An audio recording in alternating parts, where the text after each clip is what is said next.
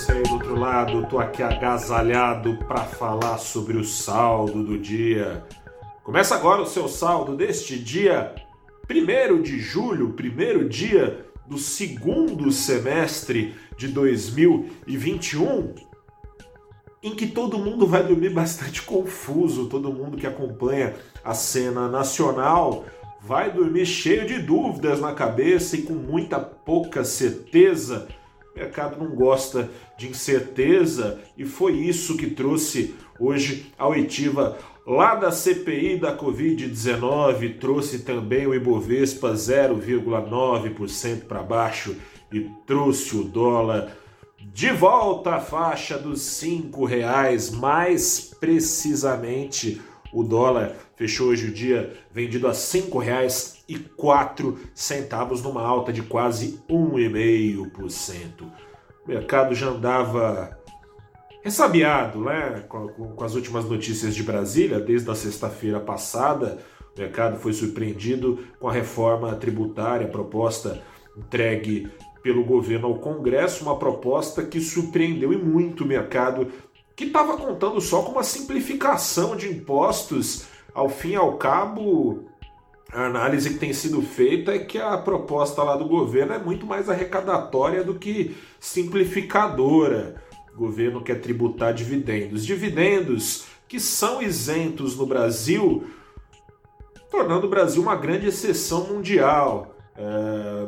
Mas, seja como for, o mercado não está reclamando tanto do dividendo em si, muito embora é óbvio que se tributar o dividendo, a, a, o retorno com ações vai ser menor e uma correção seja para baixo no preço das ações, seja de se esperar. Mercado, é, se você conversar com analistas, gestores, economistas-chefes, como tenho feito nesses dias, você vai ouvir das fontes do mercado que isso aí tá tudo bem, ok, vamos tributar dividendos. No entanto, o mercado entende que para isso teria, ser, teria que ser desoneradas as empresas. E não está muito claro que vão ser as empresas. É, as empresas vão pagar menos impostos, por outro lado, terão que se ver distantes da possibilidade de distribuir os, os chamados juros de capital próprio um jeito aí também uma exceção aqui do Brasil em que as empresas podem distribuir lucros e abater essa distribuição lá no resultado financeiro, elas são isentas de pagar imposto, isso é registrado como despesa no balanço, coisa e tal.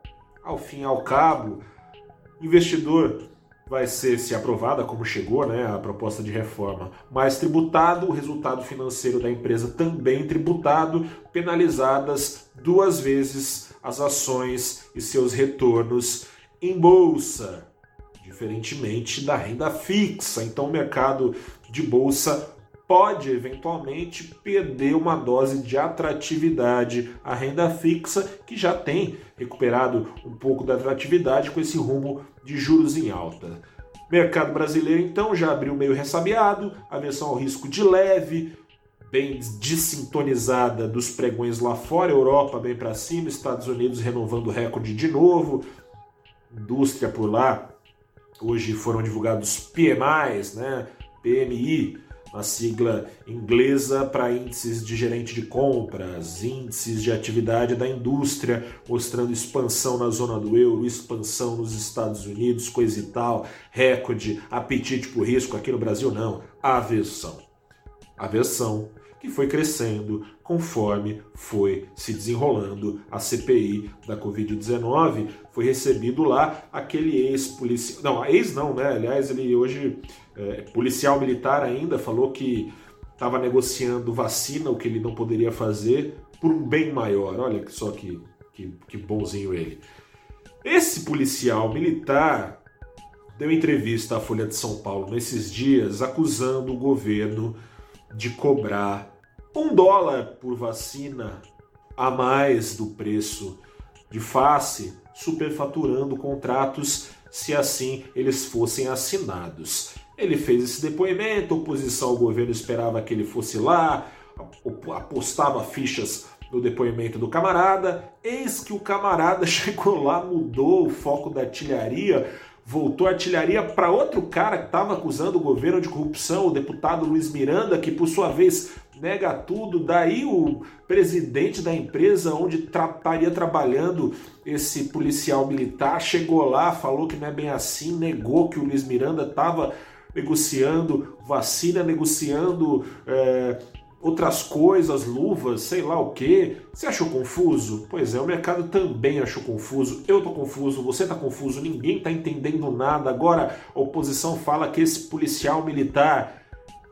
foi lá plantado pelo governo para tumultuar numa num plano para acusar o governo de corrupção, mas blindar o presidente Jair Bolsonaro é muita confusão. Em meio a essa confusão, o que o mercado está esperando é o que, que o, go o governo Bolsonaro e o presidente que o comanda, Jair Bolsonaro, vai fazer para se defender. Ele vai comprar o chinelo para se defender, né? Lembrei da música da Barata, lembra? Será que ele vai aumentar gasto para se defender?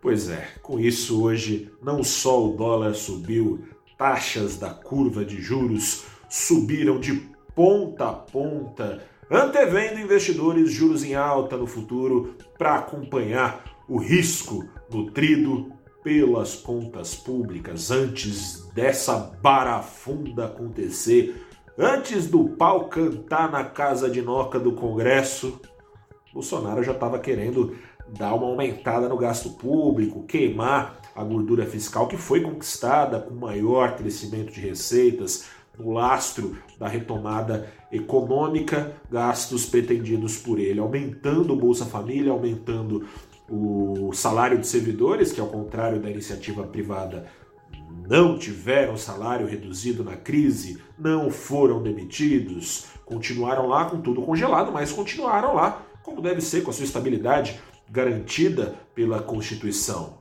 Mas o presidente Jair Bolsonaro quer fazer essa benesse aí, tá de olho na eleição, né? Enquanto a sua popularidade cai, te convido, aliás, a acessar valorinvest.com para ver a repercussão disso tudo na internet, nas redes sociais, um grande ativo que trouxe o então deputado folclórico ao cargo em que ocupa. Nas redes sociais, Bolsonaro e a sua avaliação não andam bem das pernas, fique de olho nas redes sociais. O Valor Invest vai seguir informando. Pesquisa lá da Apedata com o Banco Modal Mais. Tá lá no nosso saldo do dia, mostrando que tem algum fundo de verdade no temor do mercado com essa situação toda. Eu sou Gustavo Ferreira, repórter do valorinvest.com. Te convido sempre a continuar conosco e, aliás, a dar um pulo também. Sintoniza aí, Rádio CBN, sete da noite, estou sempre lá trazendo um resumo rápido do que aconteceu no mercado, conversando com Rodrigo Bocardi e com a Carol Moran no programa Em Ponto da CBN. Segunda a quinta-feira, sete da noite sexta-feira, um pouquinho mais cedo, às 18 horas. Eu sou Gustavo Ferreira, repórter do ValorInvest.com. Fico por aqui. Amanhã eu volto com o saldo do dia, que será saldo da semana também. Grande abraço. Vamos tentar entender. Até a próxima e tchau.